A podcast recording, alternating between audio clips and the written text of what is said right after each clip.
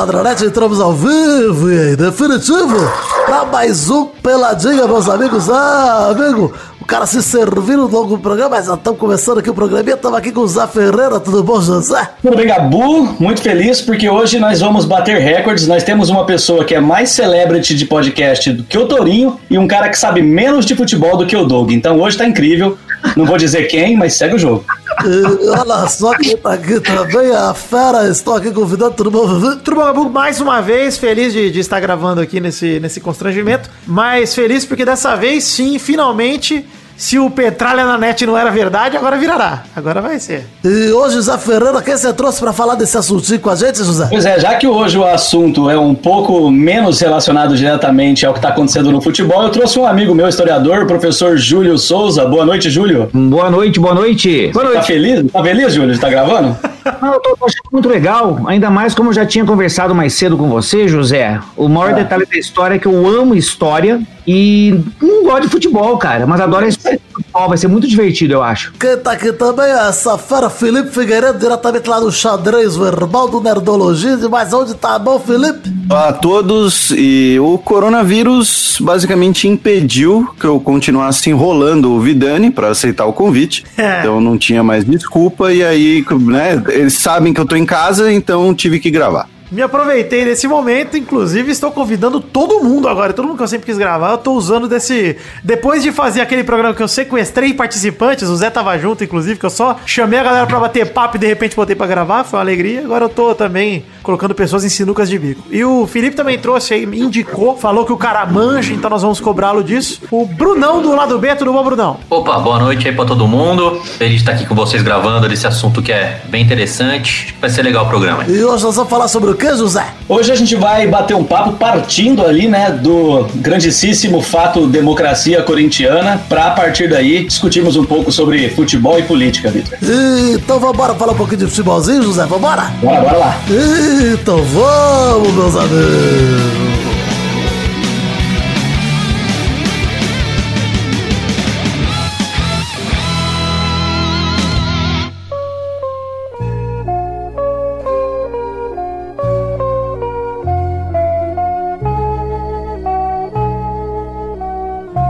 Olha só, começar aqui hoje falando que a gente podia falar de muita coisa hoje, principalmente porque é, poderia rolar um momento do foda-se, por exemplo. Eu quero mandar um momento do foda-se antes de mais nada, porque eu acho que merece, né? É, acho que rapidinho, pelo menos. Momento do foda-se!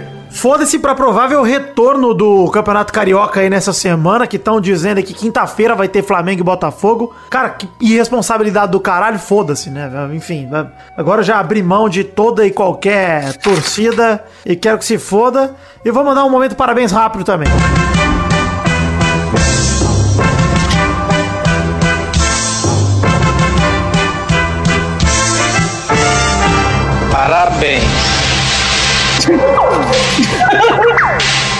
Parabéns. Ah, é sempre bom. Parabéns para é menino, meninos, os meninos, os garotos do Bayern de Munique que foram campeões alemães nessa, nessa semana, Zé.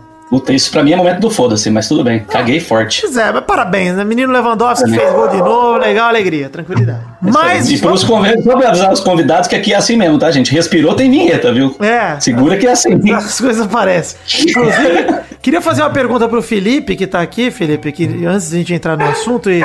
Você sabe dizer, Felipe, se existe jornalista homossexual, Felipe? E, e, ele disse também que eu patrulhei jornalistas homossexuais. Eu nem sei se tem jornalista homossexual. Uma dúvida aí do Milton Neves para você.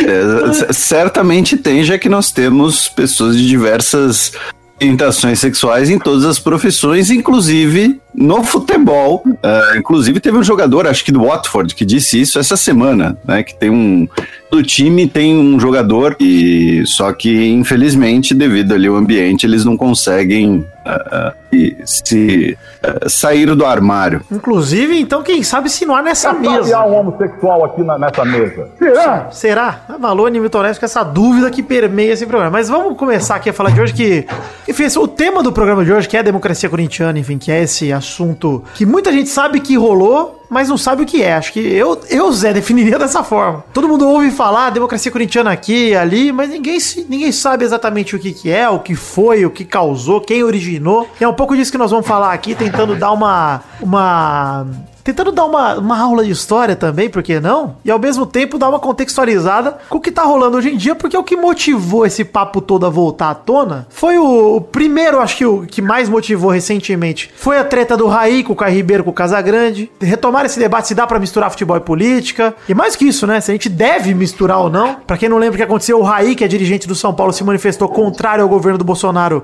em relação ao Covid, né? Disse que o posicionamento era atabalhoado, cogitou impeachment, disse que não gostaria, mas que se fosse o caminho teria que acontecer, que talvez seria inevitável. Disse até questionar o presidencialismo, que o Raí foi pro, pro comunismo extremo. O Raí foi pra loucura. É, como, se, não, se, não é, se não é presidencialista, é comunista, né? No Brasil é assim hoje em dia. Ah, né? eu, eu quero dizer que, né, no ponto de vista das pessoas é esse. E, enfim, e aí o Caio Ribeiro rebateu, disse que não gostou do discurso, porque ele falou muito pouco do esporte, muito de política, disse que o Raí foi tendencioso. Na verdade, ele falou que o Raí tinha conotações políticas em relação a preferências, ou seja, disse que o Raí foi tendencioso. E o Casão ainda rebateu, falou que pensa igual ao Raí, que o Raí daria orgulho pro Sócrates. Aliás, o Raí falou que, né, se fosse o Sócrates, o discurso seria bem pior do que o que o Raí fez. E aí trouxe à tona isso, essa curiosidade da galera, enfim. Ainda trouxe- teve aqui, Vitor, do, do Thiago Leifert, acho que ano passado, falando exatamente sobre que não deveria se misturar esporte e, e política, né? E ele fazia uns- umas, umas comparações absurdas, né? Imagina você pedir uma pizza de calabresa, abrir e ter uma linguiça gritando fora PT ou fora Bolsonaro, o- o- só denotando Cara, o total eu não- preparo do Thiago Leifert. Eu não me lembro dessa história e eu, assim, não é possível que eu nunca ouvi falar nisso, porque, cara. Cara, então vamos, falar vamos essa analogia da linguiça gritando fora PT que eu me lembraria, com certeza. Ah, não. É, eu só então- queria comentar que eu acho um absurdo a gente fazer uma gravação a partir de uma fala do Caio Ribeiro. Pois é. É, dá muito crédito por uma fala de um, de um sapatênis humano. Grande destaque na carreira foi ter passado 120 minutos no banco da Inter de Milão. E falar no Não, FIFA que um dia jogou como goleiro, que me incomoda demais. Esse discurso do Caio Ribeiro como goleiro me, me atrapalha. Não, e aí o Caio outro é o Thiago Leifert. colega de escola, hein? É mesmo? Que me pariu. Estudei na mesma escola. Thiago o Leifert foi seu colega. Não, Thiago Leifert não. O Caio Ribeiro era do, do Puridomos, onde eu estudei. Olha aí, Pariu. Escola de Playboy, escola de Playboy. Playboy mesmo. tranquilidade. O Bruno que tá aqui, inclusive, pra gente falar sobre isso, queria te perguntar, Bruno, sobre. Na verdade, já estendendo pro Bruno, pro Júlio, né? Pro próprio Felipe, que são os diplomados aqui, ó. ó. Não sei se o Bruno é diplomado também, se ele pode dar essa carteirada na gente. Mas É pelo- duplamente diplomado. É jornalista e formado em história. Isso. Ele é jornalista, eu É. tenho perguntado pra ele, então se existe. Sou jornalista. Eu gosto, eu gosto Jornalistas todos somos, vida. mas ele é formado. É verdade, não precisa mais, né, de, de diploma. É. Tá bom. Queria te falar sobre, é, enfim, sobre a democracia corintiana, sobre a origem, tanto é, no país quanto no Corinthians, né? Porque pelo que é, eu não me lembro porque não vivi, mas pelo que li, Brasil tava vivendo em plena ditadura e o Corinthians veio de uma fase em 81 que tava com um time de merda, foi o último ano do Vicente Matheus na passagem dele antes, né? Enfim, o Brasileirão e o Paulistão foi um lixo e aí rolou a eleição pra presidência e entrou o Valdemar Pires, né? É isso, o Vicente Matheus, o grande absolutista, né? Se a gente tá fazendo um paralelo aqui com a história, o Vicente Matheus mandava em tudo, sozinho, né? Valdemir, Valdemir Pires? Putz, aí, ó, já comecei errando o nome, olha que alegria. O- o- tá vendo? Mas e o que, sou- que rolou pra começar, ô, Júlio? Pra começar esse momento, o que, que rolou então com a eleição do Valdemir Pires? O que, que mudou? Pra mim, essa? É, vamos lá. Não, quero que vocês me ajudem a construir a história aí, porque eu não vivi essa merda e não estudei. É só eu que vivi desse, desse pessoal todo aí, cara? Creio que sim. Enfim, é, na realidade, depois da pífia campanha de 81, é, começou a se questionar o, o autoritarismo do, do Vicente Mateus, né, meu? E aí, de repente, em 82, com o apoio dos jogadores e tudo mais, é, o Valdemir Pires, né, derrotou o Vicente Mateus na eleição com o apoio dos jogadores. E o mais interessante é que houve uma, uma Porra, os caras parecia que era outro time, que era outra estrutura a partir de 82, né? Tanto que eles foram bicampeões 82 83 no, no Paulista, né? E aí você pega o Sócrates, Casagrande, o Vladimir, o Zenon, né? E o, o- eu acho isso muito interessante. O diretor de futebol, sociólogo, né? Chamava É o Adilson Monteiro Alves, né? Monteiro Alves. Ali, Monteiro Alves. né? E tudo totalmente apoiado pelos jogadores. Então, assim, o que ficou, eh, eu na época eu tinha 13 anos quando começou isso, eu fico pensando que é dada minha filha hoje. Eu fico a, a diferença do, do contexto que na realidade acaba se juntando uma coisa muito parecida em relação ao que se vive na política, o que ela está vivendo hoje, o que ela está percebendo hoje, por exemplo. Mas em relação ao time, é, a, a impressão que se dava a partir é, de 82, né, com essas mudanças todas, porra, os caras é, votavam o, o- o voto igualitário, então o voto do técnico valia tanto quanto do funcionário do jogador. O roupeiro, de todo mundo, né? Todo mundo tinha um voto igual, né? Era uma autogestão, né, do time. Isso e, é muito e aí, louco, né? Porque quando a gente fala em, em processo desse com liderança, né? A gente tem. Acho que a gente falou da primeira figura líder emblemática da democracia corintiana, que é o Adilson Monteiro Alves, né? De, que o Valdemir Pires trouxe, que era um sociólogo de 35 anos pra ser diretor de futebol. Hoje em dia, você imagina, Zé. Não, é o, que- é o comunista. É o- é o- se ele é sociólogo, ele é comunista, obviamente. Mas o, o Felipe, por exemplo, você imagina o Palmeiras que trouxe aí Alexandre Matos, né? Trouxe grandes eh, gestores, né? Os caras das empresas. E trazer um Questionando sociólogo. minha capacidade de gestão, é isso? Não, pô, tô falando que. Que seguidor no Twitter você tem? Quantos eu tenho? Quem é melhor de gestão aqui, maluco? Já botou o pau na mesa fortão aí. Que a- aqui é gestão e, e digo mais. Muitos contratos aí que foram feitos eu não teria feito. Olha aí. Sou transparente. e Time. digo, Felipe, que o Gilvan Ribeiro, no livro Casagrande e seus Demônios, descreve o Adilson Monteiro Alves como um jovem sociólogo com ideias revolucionárias para administração esportiva. Ou seja, era de verdade uma novidade que o Corinthians trazia e que eu, pelo menos, não lembro de outro exemplo, né? De ter uma, na posição de um diretor de futebol um cara que tinha totalmente o, pensamento voltado pro social e não pros negócios, né? É, o, é legal, né, a gente, quando a gente começa a falar da democracia, lembrar que o Corinthians, né, dos anos 40 até os anos 80, tinha bem pouco disso, né? Se você for ver, de 40 a 50, a gente teve o Alfredo Inácio Trindade, ficou 10 anos. Em 59, já chegou o Vicente Mateus. O Vicente Mateus, ele ele tem uma história bem longa no Corinthians, né? Ele, aí ele ficou de 50 a 61, aí o Vadielu, né, de saudosa memória, ficou de 61 a 71, e depois o, Ma- o Vicente Mateus de novo ficou até ah, 82. E o, e o legal é de falar, da gente lembrar, é que quando ele foi derrotado nessa eleição, que entrou o Vladimir Pires, ele era, ele era vice dessa chapa, né? Ele tá, ele, como ele não, ele não poderia ser mais presidente eh, pelo estatuto, ele manobrou para ficar como vice pro Valdemir entrar e ele, ele ali por baixo dos panos comandar. Mas aí o ele, ele, levou, ele levou o golpe do golpe, né? O Valdemir falou: não, eu, eu quero mandar nisso aqui, você vai ficar encostado. E aí ele trouxe o, o Adilson Monteiro Alves, que não sei se todos sabem, ele é o pai do Duílio, né? Que é o, é o atual diretor É isso aí. de futebol do Corinthians sim.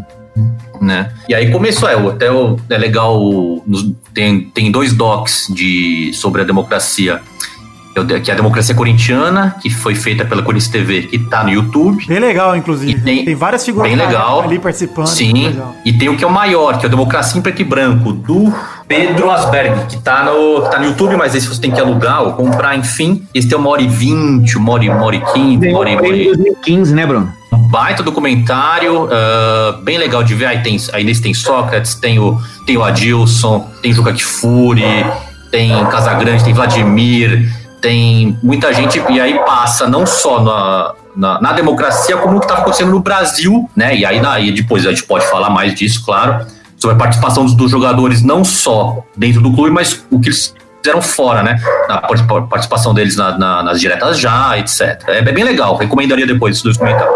Enfim, acho que quando a gente soma o fator do, do Adílio, né? O fator do, dessa no- inovação com os jogadores politizados do elenco, onde a gente tem a. É, Adílio não, pô, o Adilson, peraí. Adilson, desculpa, tô. tô Jogava do Flamengo também? quando a gente soma o Adilson Pelé, né? com o Sócrates, com o Vladimir, com o Casagrande, com o Zenon, enfim, jogadores que tinham ali uma consciência é, política também, né? Acho que é aí que o movimento nasce de fato, porque ele não nasce nomeado, né? Acho que quando ele começa a acontecer, o Adilson, ele. é, tem, qual que é o nome do treinador do Corinthians nessa época? O Mário Travalini, né? Mário Travalini. E essa é a primeira coisa que eu queria perguntar, como é que funcionava, né? Porque a gente falou aí de algumas lideranças tanto em campo aí, acho que o Sócrates é a maior delas, mas também sem tirar o peso do Vladimir, do Casão, do Zenon. É, acho que tem também outros jogadores, que inclusive quero citar os nomes de alguns, que eu acho que nomes maravilhosos pra história do futebol brasileiro. O Felipe, que a gente não pode perder Birubiru, Ataliba, Alfinete, Solito que são nomes de jogadores que não tem mais. Você não fabrica mais jogadores com esse nome. Às vezes aparece um Tietê pra alegrar a gente, pra lembrar dos tempos. Mas com certeza o Birubiru, se nascesse hoje, seria, sei lá, o Oswaldo Maurício, né? Porque hoje é tudo com dois nomes, É né? horrível, cara, horrível. O Birubiru é Na maravilhoso. verdade, se nascesse hoje, ia ser Enzo. É, é verdade, é verdade. Isso. Ou Vicente, é um desses dois aí. A gente deu, deu espaço, né, dos anos 80, dos jogadores com nomes bizarros, pros jogadores com nomes compostos de onde eles vieram, como Juninho Paulista, Pernambucano e tudo aí vai, nos anos 90. Mas, enfim, são nomes, nomes maravilhosos que não lideraram a democracia, mas que merecem ser repetidos aqui. Mas a primeira pergunta é: além desses todos, tem o Mário Travalini, que era o treinador, que recebeu. Como é que foi? Vocês sabem dizer como é que foi pra, pro treinador receber a novidade que, cara, você é o treinador, mas você não é o chefão desse time? Que esse time vai ser auto, autogerido e vai tomar as decisões e você tem o voto do mesmo peso que qualquer jogador. Porque hoje, imagina o Luxemburgo com uma direção dessa, ele se mata, cara. Ele vai embora no É, e, e, e aí eu incluiria, Vitor, uma pergunta que é importante, porque assim, eu acho que a gente tá com um conceito de democracia um pouco viciado, né? Porque o nosso conceito de democracia é esse de você escolher um corpo executivo e, e- e legislativo, né? E que acaba determinando por você, né? Então, tipo assim, a gente, ainda que numa democracia, entre aspas, a gente tem a ideia de um cara que manda. Então, esse conceito de democracia corintiana, ele é ainda diferente, porque talvez, aí eu posso estar enganado, os historiadores me corrijam, mas talvez ele tenha até mais a ver com o conceito original de democracia grego, né? Que todo mundo fala mesmo, todo mundo tem voto, né? É meio louco se pensar nisso, né? É, legal você pensar na, na- na democracia também como uma espécie de autogestão. né? Isso. É, você, tinha, os você tinha jogadores. O, o Mário Travalini é muito importante, porque outro técnico, não sei, não sei se, se, se ele aceitaria, né? Tanto que depois, quando acaba aqui, que ele sai para entrar o Jorge Vieira, o Jorge Vieira fala: não, isso aqui não gosto, não quero, é, técnico eu que mando e acabou. O Travalini não, o Travalini ouvia. Travalini gostava de conversar, gostava dessa, dessa troca com jogadores, com a diretoria. Então, essa, a democracia, além dessa autogestão, é interessante que ela é um, é um conjunto, né? Tudo é, no, tempo, no espaço, e as pessoas é, se juntaram para acontecer isso. Né? Sem o Adilson não teria democracia, sem Vladimir, sem Sócrates, sem Casagrande não teria, sem o Travalini não teria. É, é legal essa, essa complexidade né, da, de como a história se fez nesse caso. Vocês sabem dizer É, como né? é que a torcida recebeu isso? Como é que, enfim, isso foi recebido pelo público em geral? Porque eu acho que a mídia devia divulgar isso de uma forma meio bizarra, né? Devia ter gente contra e gente a favor, gente insegura. né? É, tem, tem- acho, que, acho que tem duas questões, né, completando em relação ao Mário Travalini, porque ele já veio com uma intenção como treinador de mudar a porra toda, né, cara? Né, ele é o cara que criou a filosofia, do- introduziu a filosofia no futebol e do futebol moderno. E, o passado dele, a coisa toda de, de, de ser crítico, né, as estruturas fechadas que ele conviveu, que ele viveu ali o período todo, eu acho que isso é, já é uma demonstração de que com ele no comando, aspas no comando, a democracia corintiana tinha como se desenvolver.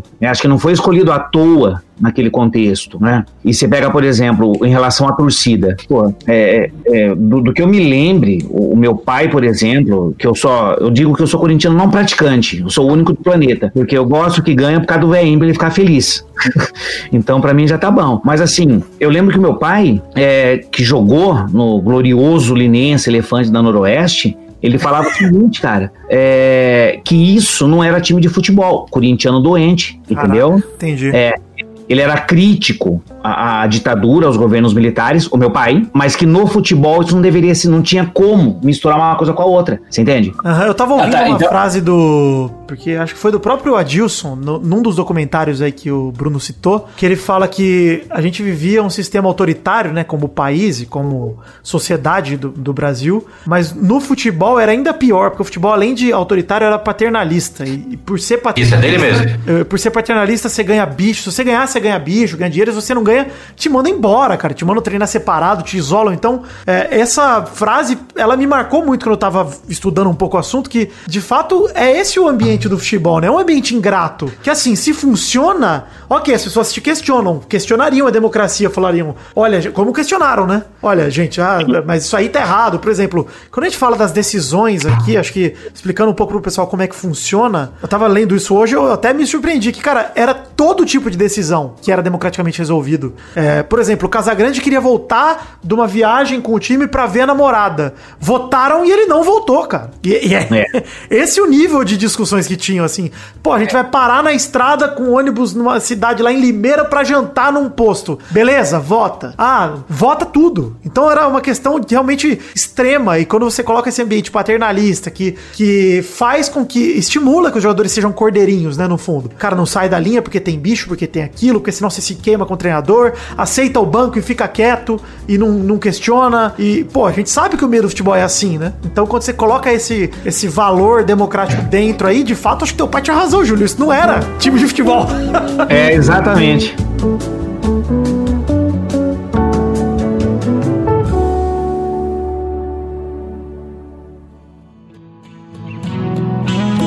A experiência da chamada democracia corintiana, quer dizer, foi um processo. Agora, a, a chegada do Adilson, que vocês nunca, vocês nunca tinham ouvido falar dele, né? Ou já? Não, o, Adilson. Não, porque o Orlando que era diretor. era filho do depois, né? Orlando. Filho do Orlando, o Orlando que era diretor. Pois então, é um sociólogo que chegou, não, não conhecia o mundo do futebol, quer dizer, na coisa empresarial, papá, de organização, de gerenciamento, etc. E vocês vivendo um momento turbulento no clube, mas já embrionário, né? Quer dizer, É, de como fazer aquilo. Será que hoje, quando a gente fala disso, é, é muito distante do que vocês realmente viveram no dia a dia? É, não, mu- muito pouca gente tem noção do que foi aquilo, né? É, na verdade foi um exercício de cidadania.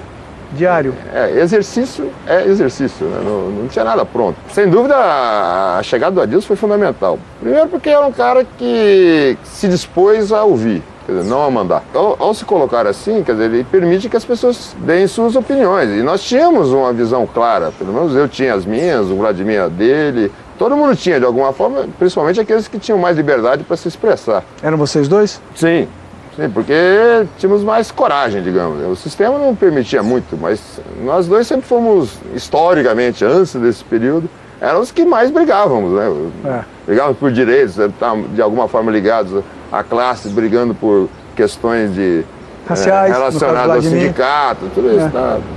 De uma forma ou de outra, a gente estava envolvido já com outras questões anteriores. Então tínhamos uma visão clara que gostaríamos que fosse. E, e aí, a hora que ele abriu o diálogo, eu falei, pô, nós temos um pacote pronto para você. Dá decisão para todo mundo, é. É simples. Agora, que decisão, o que vai ser discutido, para onde vamos, ninguém sabe. Mas põe para todo mundo para discutir. Isso aqui é uma, é, uma, é uma- é uma sociedade, é uma família. A grande virtude dele foi ter topado. Topado, exatamente. Sem ele nós não teríamos chance. Não, tem, não, não existe ruptura possível nesse meio com 20 pessoas, que revolução é essa? 20 pessoas, é só, só Fidel que conseguiu isso, né? É, aí teria que ir para Serra Maestra, para Serra Maestra não dá para jogar, né? 20 pessoas não derrubam um sistema que envolve milhões de pessoas. Claro. Todas elas já com, com, com o ideário pré-definido, né? Por, um- por uma, uma questão filosófica, histórica e tradicional. Quer dizer, tinha, tinha que ser interno. E aí, ao permitir a participação de todos, nós fomos descobrindo como fazer. E o, o grande clarão, né? O americano chamava, chamaria de insights. O clarão para nós, para ele foi um clarão. Foi chegar ao voto. Quer dizer, você está num país que sedento por voto, num meio tão popular, com a linguagem tão acessível a todos os brasileiros. Vem falar de voto naquele momento, Naquele que momento. maravilha. Ali foi uma maravilha, porque aí, aí foi cutucar mesmo a onça com vara curta, politizamos, aí a coisa ficou bonita. Ficou muito legal porque é, saiu do nosso limite para o limite do país, que é o que nós queríamos.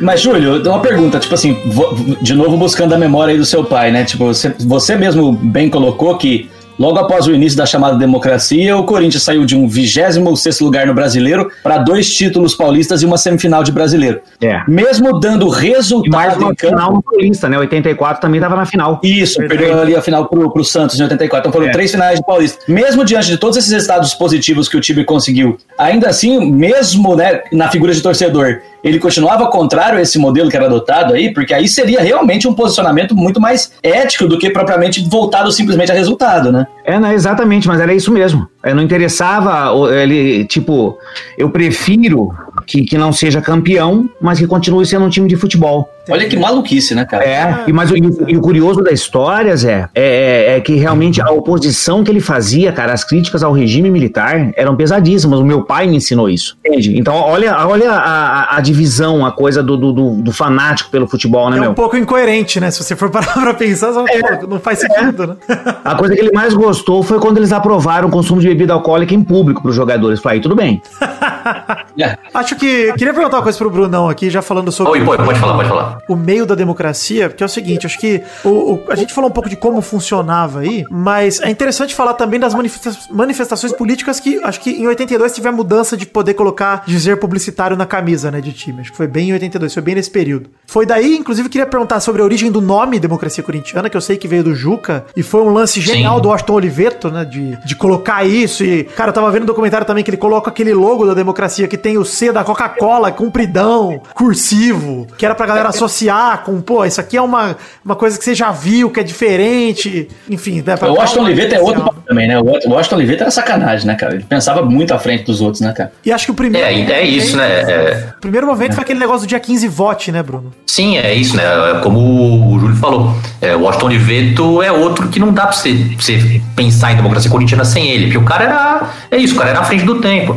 É, em 82 teve um debate no Tuca, ali no teatro da, da PUC, né?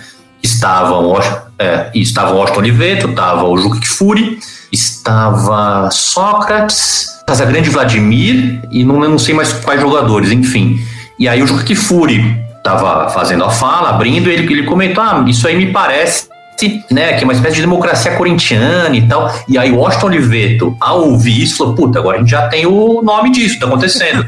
e daí vem aquela, aí vem aquela camisa que você comentou, democracia corintiana, com o logo da Coca. E aí, lembrando, aí, voltando pro, pro que tá acontecendo no país, em 82 foram as primeiras eleições diretas para governador desde o golpe de 64, né? E o que é esse dia 15 vote? Dia 15 de novembro de 82 seriam as eleições, e aí os cara, o pessoal lá na, na- da, da, da diretoria, da democracia, comentando que porque em 82 também foi permitido a propaganda na camisa, que antes não tinha. Aí os caras, por que, que a gente vai fazer com, essa, esse espaço que a gente tem aqui e tal?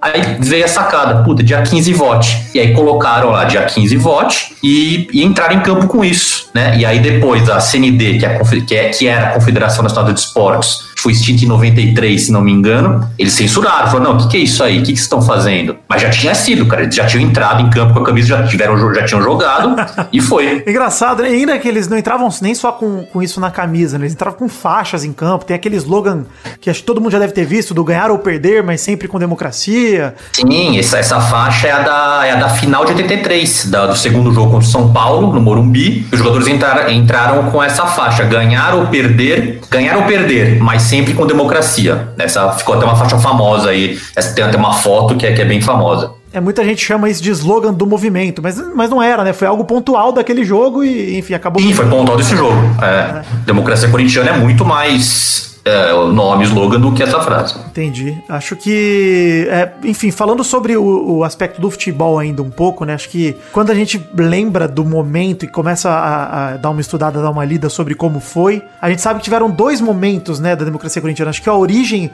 o primeiro ano lá de 82, de fato, é, pelo que eu estudei, ele foi um ano de reconstrução do Corinthians mesmo, como a gente falou aqui em campo, né? Acho que tem. Tava vendo um dos documentários também do Sócrates dizendo que, em vez do time se embalar pela torcida, o time tinha que embalar a torcida, né? A torcida tinha que ser embalada pelo time. Então, tinha, que, tinha aquela teoria de que o gol ia sair naturalmente, não era pra galera perder a cabeça com grito de torcedor. E até engraçado, o próprio Juca, a figura do Juca é engraçada nesse contexto todo, porque, pô, o Juca era um jornalista, né, cara? Como é que o jornalista tava tão envolvido no meio do Corinthians, né? Tava, ele praticamente tava com voto ali dentro da democracia corintiana. Bom, o Juca ele foi muito amigo do Sócrates, né? Ele, ele sempre comentou isso. Ele era, foi um dos caras que ele mais se aproximou, ele gostava muito do Sócrates, enfim. E aí, voltando para a questão do futebol, é, bom, já, já foi comentado que 81 foi um ano horrível pro Corinthians, né? Uh, 81, 82 começou o Corinthians na Taça de Prata, que era uma espécie de Série B do Brasileirão.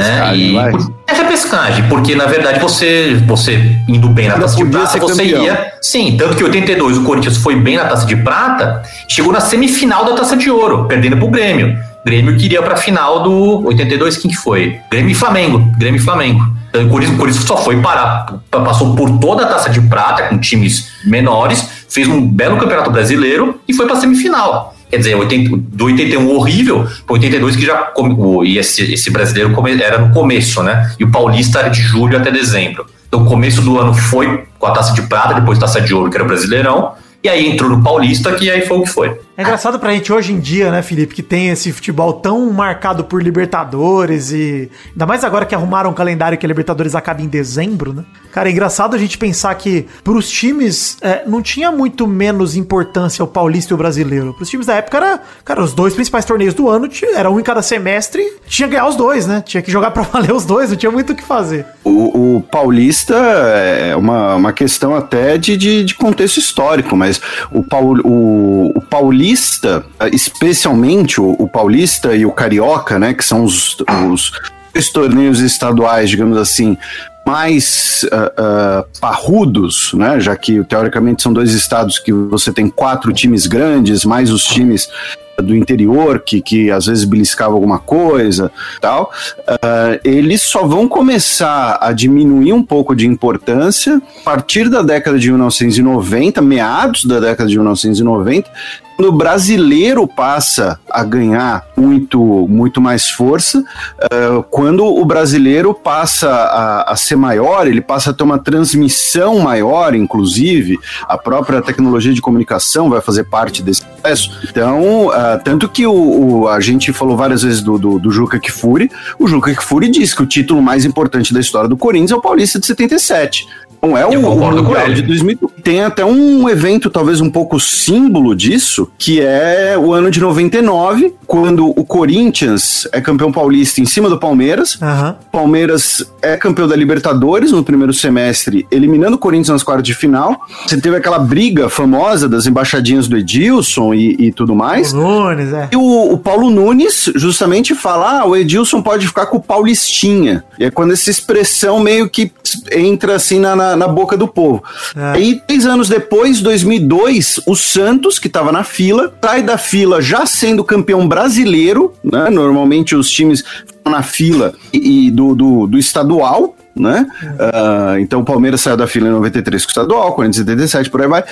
E, e, então eu acho que a partir desse momento, quando o Campeonato Brasileiro começa a ficar mais importante, passa a ser disputado em pontos corridos, vira um calendário maior do Campeonato Brasileiro, que é o que você mencionou. Antes o Campeonato Estadual era o primeiro semestre inteiro. O Campeonato Estadual era muito importante também antigamente, uh, falando essa coisa de comunicação, porque você não tinha estrutura para fazer um, um, brasileiro grande, porque o Brasil é um país grande pra um caralho. Pois é.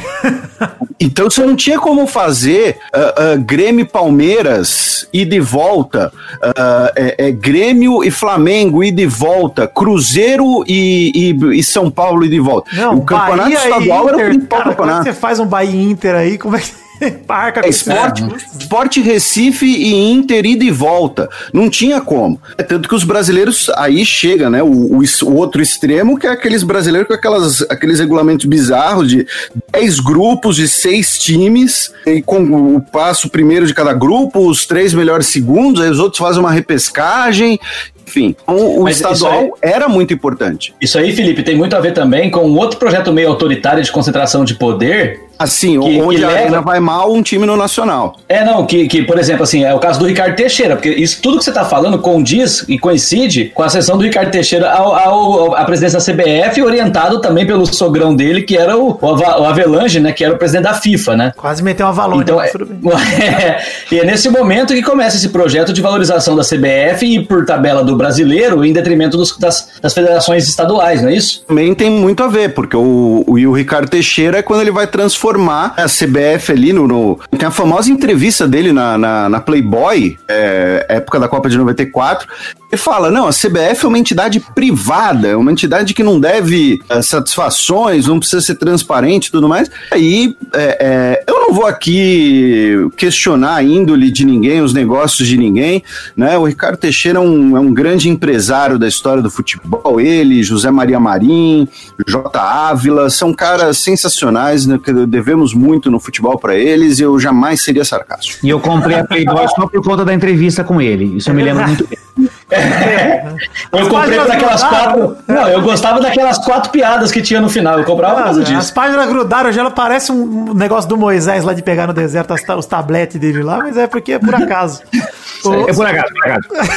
Só uma, uma coisa aqui, enfim, voltando para a democracia corintiana que a gente falou, é, enfim, um pouco mais sobre. A gente falou um pouco sobre o começo, sobre vencer o Paulistão de 82, que foi muito importante, em cima do São Paulo. E aí, enfim, termina 82, e aí vem a chegada do Emerson Leão, que inclusive é legal de falar, que o Felipe, enfim, a gente já até mencionou que ele vai defender o Leão e tudo mais, mas é legal de falar que a chegada do Leão também foi democrática, né? O time votou para ver se ia contratar, se não ia, eles votavam sobre todas as contratações, e o próprio Casagrande, se eu não me engano, foi contra a chegada do Leão, porque sabia que ele tinha uma personalidade forte. O Leão que foi, pô, foi vice com o Grêmio um ano antes, né, do Brasileirão, de 82, e era, putz, era um dos principais goleiros do Brasil. Tinha uma qualidade técnica excelente, e o time falou, cara, não tem como a gente negar a possibilidade de vir o melhor goleiro do Brasil. Tem que aceitar, né? E o time aceitou, e enfim, chegou o Leão para 83, a democracia no seu auge, né, Bruno? É, e, é, bom, o Leão é aquela coisa, né? Eu acho que a participação dele na democracia, ela, às vezes é um pouco supervalorizada, né? Ah, Eu já ouvi gente falando que,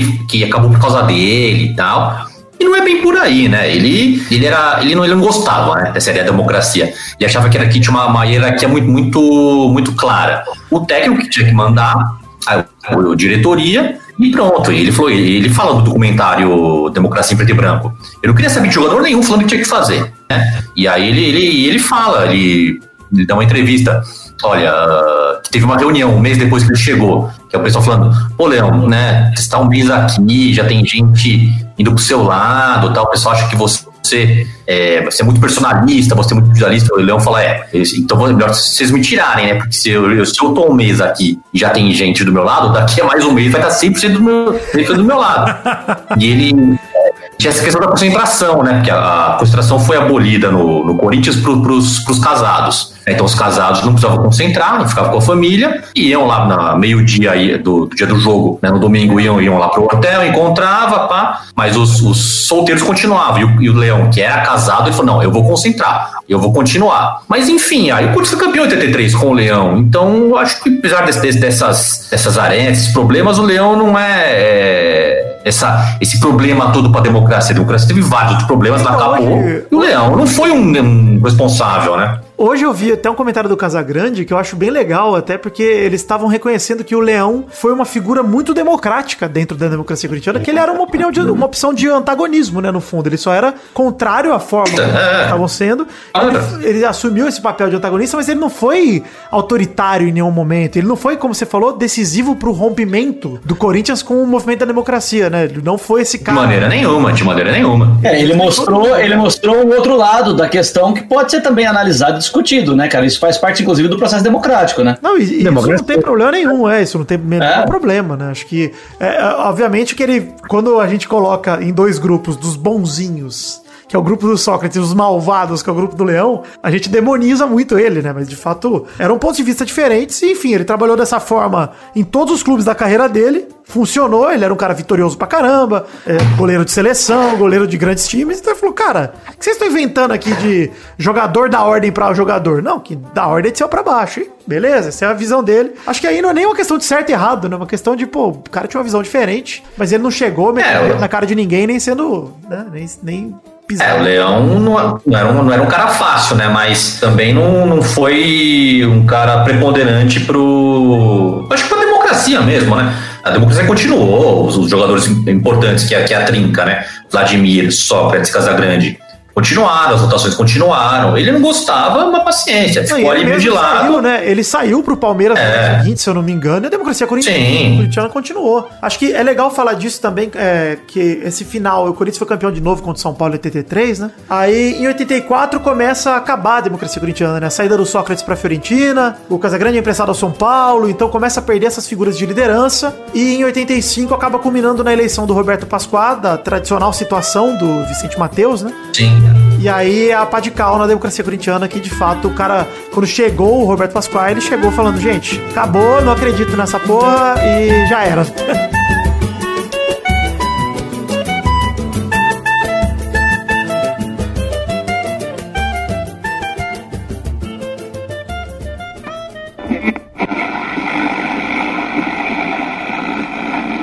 Virou em boas condições para o alfinete de cabeça, ajeitou para Sócrates, bateu. Golaço! Sócrates! Magrão, você aprendeu com o Emerson Leão naquela época? Ou ele só te Aprendi, imitou? Aprendi, aprendi. Eu já, eu já, o conhecia, né? Mas ah, os nossos contatos eram esporádicos. O Leão tem uma personalidade muito peculiar, né? E é extremamente difícil a convivência com ele, pelo menos no contexto que eu sou, porque somos muito distintos, muito diferentes, com perspectivas de vida diferentes. É, respeitar as diferenças dentro, do, dentro de uma relação cotidiana. né? Mas, por exemplo, os mais jovens ali naquela época, não, não tinha uma coisa assim que eles ficavam um pouco com medo de você, do Vladimir, das coisas que vocês. Eles, embora concordassem com vocês, mas tinham medo de assumir. Então a do Leão era mais fácil, quer mais dizer. fácil, era mais confortável e eles estavam habituados a isso. né? Isso. Era, era um outro pai, né? Quer dizer, o paternalismo estava explícito num colega Chegou, de trabalho, né? O nosso, nosso, nossa busca era o contrário. Quer dizer, peraí, você tem que crescer, vá ler, vá, vá, vá tomar atitudes, vá aprender. Bom, então o que, que é viver? É você adquirir experiência, adquirir conhecimento. E o que a gente queria era que as pessoas crescessem. Todos cresceram muito. A reação, se, se você falar com Birubiru, com Zenon, com Alfinete, eles estavam começando a crescer como gente. No começo da democracia corintiana. que Os caras estavam, pô, tinham medo. Nunca, nunca eles permitiram qualquer tipo de manifestação, muito menos colocar uma opinião para decidir alguma coisa no trabalho deles. E aí o que a gente fazia cotidianamente era isso. Quer dizer, tinha medo, quer dizer, mas você pergunta para eles hoje o que, que valia aquilo lá, vale ouro. O que, que eles são hoje? São seres muito melhor, muito melhores do que seriam se não tivesse. E isso tem que ser expandido para a sociedade brasileira como um todo. Nós temos que socializar todo mundo, temos que educar todo mundo. Existe uma diferença muito grande entre educar e adquirir conhecimento. No Brasil se preocupa muito com essa segunda parte. Esquece-se de que sem isso aqui ninguém conhece, ninguém adquire conhecimento. É base. é bicho. É por isso que eu brigo tanto para o esporte servir como ferramenta de educação. O esporte faz isso rapidamente, porque você vive em comunidade e é muito barato. Com uma bola educador, em 45 dias eu estou socializando 300 moleques. Você multiplica isso num ano, muda a sociedade toda.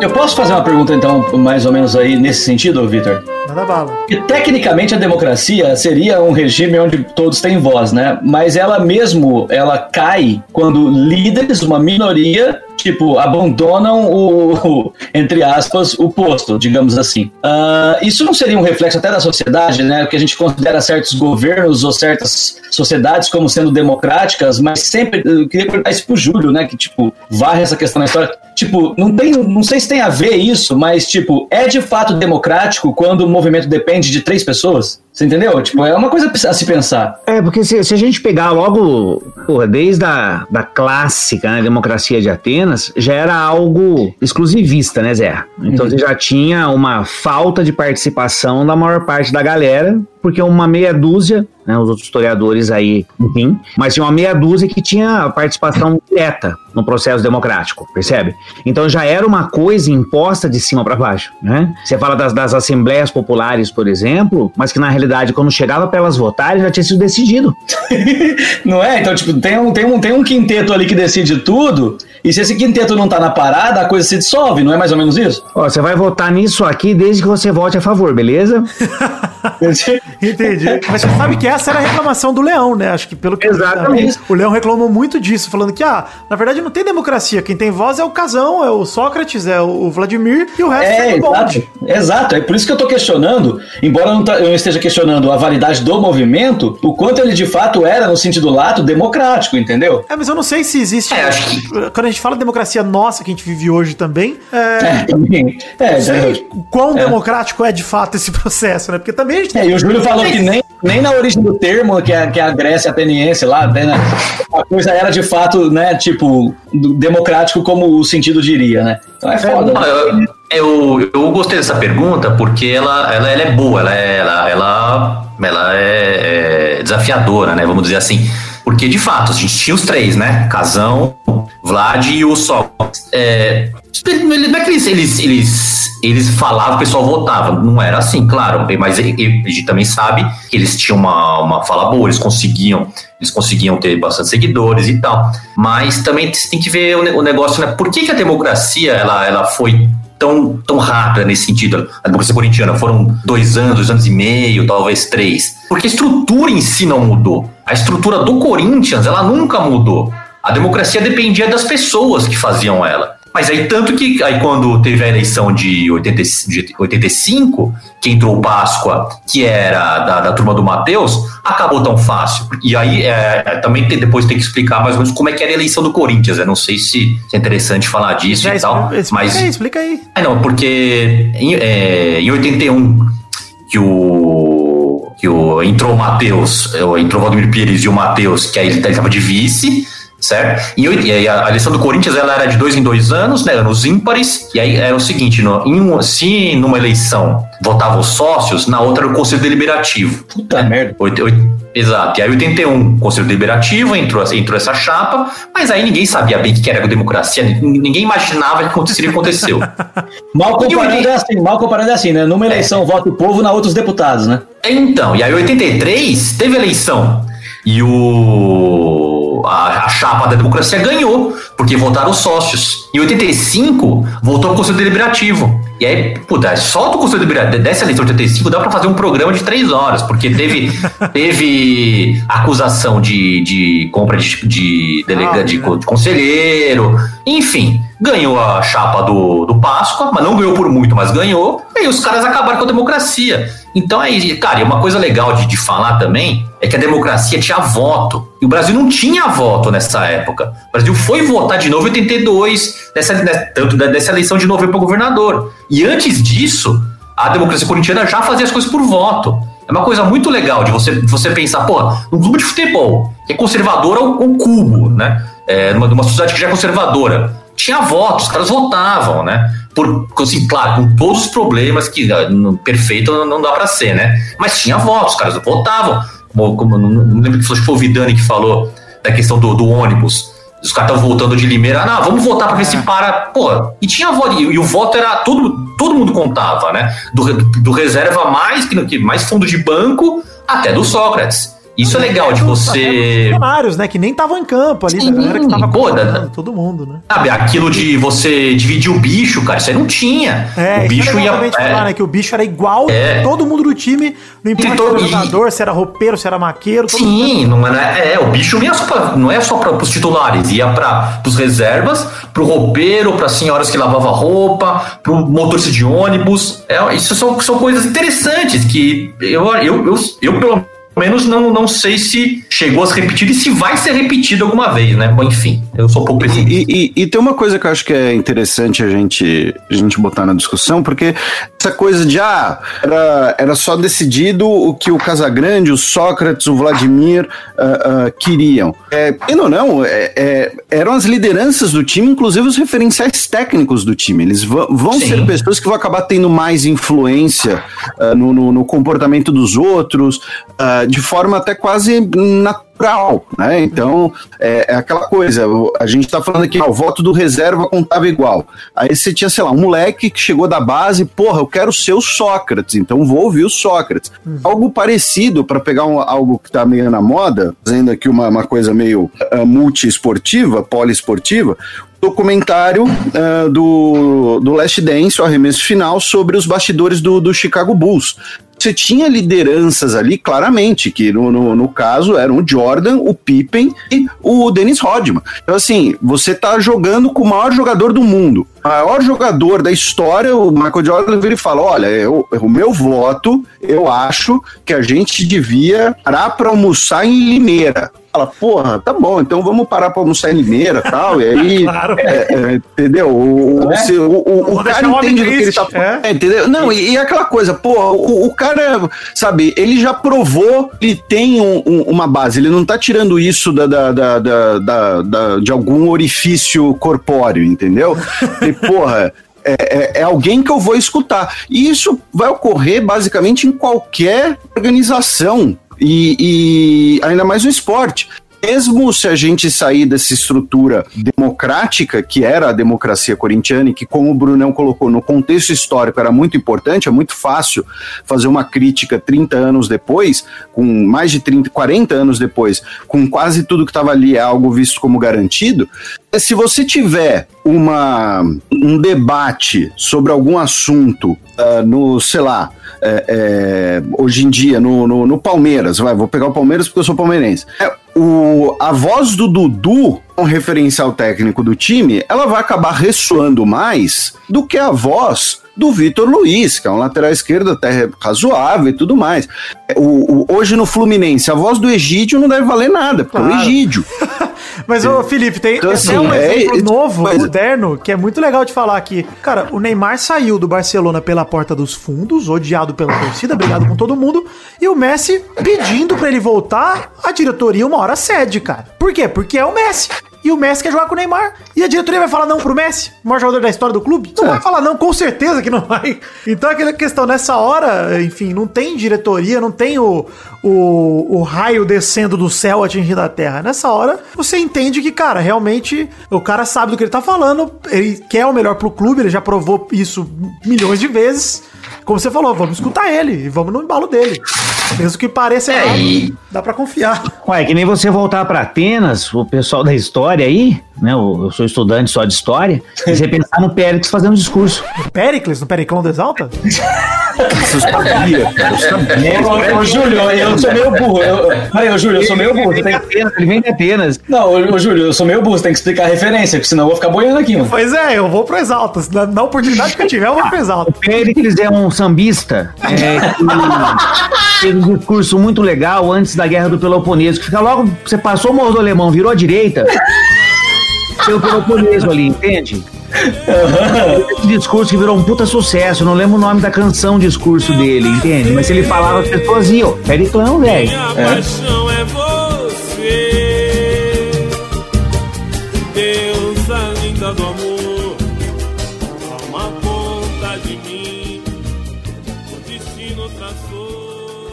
Você sente falta de algum modo do título de campeão do mundo?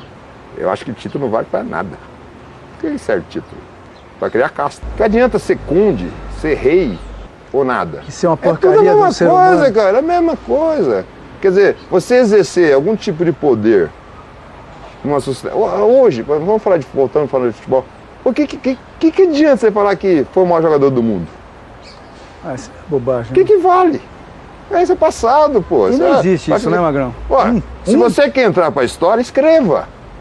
Escreva. Escreva o que você pensa, o que você viu, o que você sentiu. Escreva. Aí fica para a história.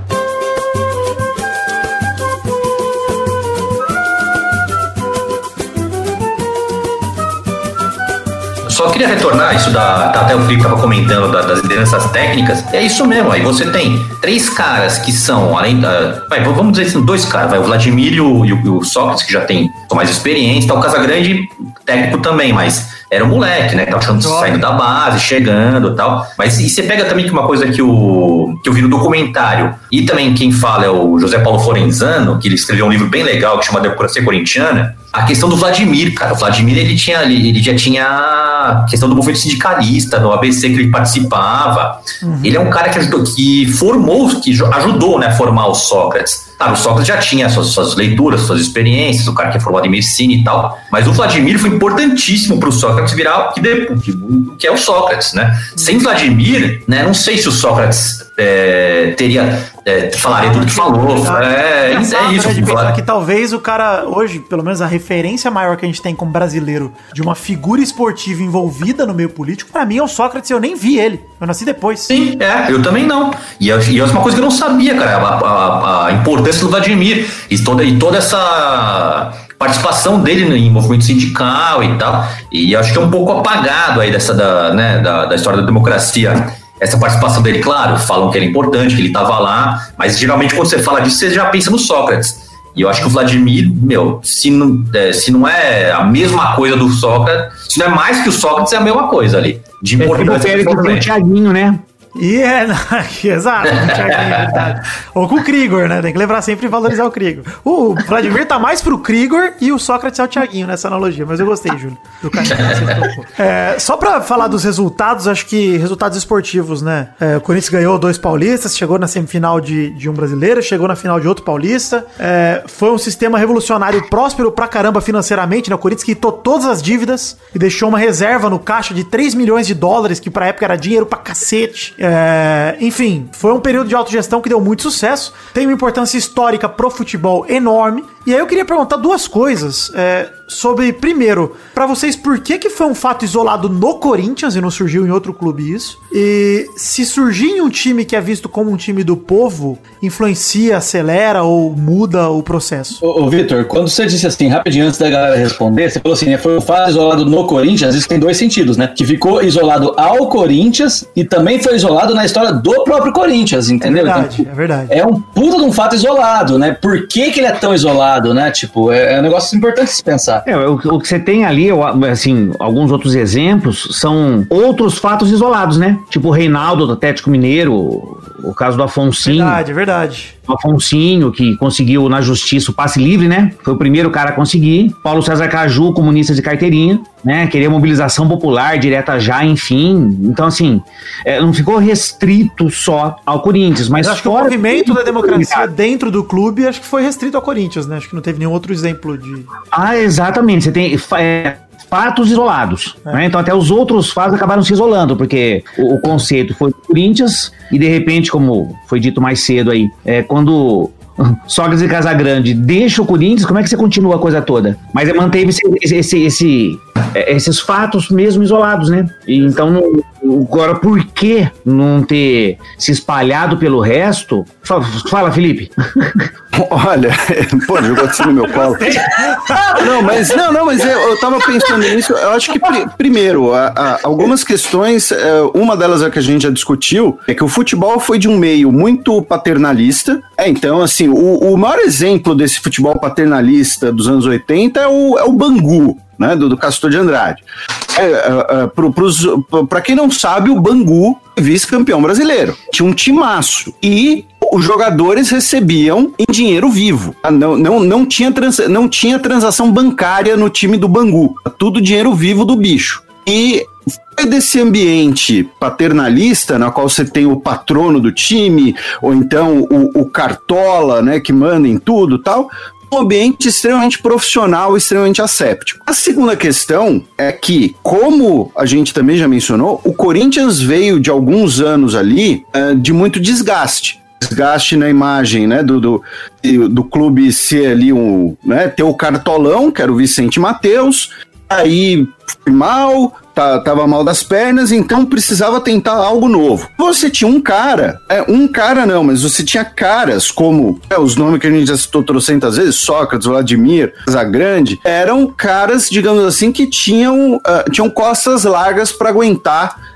é, essa pressão e para serem, olha, vamos tentar uma coisa nova aqui em torno desses caras. Então não é que a gente vai tentar uma coisa nova usando lá o, o bom e barato do Mustafa Contursi, trazendo uns pernas de pau do, do, do interior de São Paulo. A gente vai tentar aqui esse modelo diferente com os caras bons. Então, uh, eu acho que esses elementos acabaram colaborando. E uh, a questão de ser o, o né, o, o, Corinthians tem imagem do, do, do time do povo, um time de massas e tal, não sei necessariamente se isso tem alguma ligação, não porque Corinthians não seja um time de massas, é porque eu particularmente eu acho que essa definição ela acaba sendo muito mais marqueteira do que outra coisa, porque todos os clubes grandes vão ter torcidas populares e vão ter setores elitistas nas, tor nas torcidas. Concordo. To, to, um dos maiores uh, ricaços da história brasileira, que foi o, o, o camarada lá do, do, do, cimento, esqueci o nome dele, Brunão, qual era o nome lá, do corintiano, da, da indústria cimento, do cimento? O Abílio Diniz? Não, não, não. Abílio Diniz. Diniz é do Pão de Açúcar. Mas também... É o Hermínio de Moraes. Também é corintiano. Hermínio de Moraes. Isso, Hermínio de Moraes. Isso, isso, isso. Então, o Hermínio de Moraes era corintiano. Você vai ter corintianos, palmeirense, São Paulino, flamenguista, vascaíno, em todas as classes sociais. É, então, é, eu, eu, acho que é mais uma junção de fatores ali muito específicos. Hoje, uma ideia de uma democracia, e claro, o contexto político da época que a gente também já delimitou e, e colocou que foi muito importante. Hoje, a democracia corintiana, algo parecido com a democracia corintiana, a mim não seria nem visto como, né, como o, o pai do Zé falava, ah, não, isso daí não é futebol, né, isso daí é um cara lá... O pai do Júlio, meu pai, pai é... Júlio, desculpa. É, meu, pai é um Santista burro. Meu, pai, meu pai era um Santista burro, só isso. O, o, o pai do Júlio falava, ah, não, isso daí não é futebol. Hoje, eu acho que seria visto como sinônimo de amadorismo. Ou Aparecer lá os. Ou os, comunismo. Os, não, não, acho que seria mais é, amadorismo.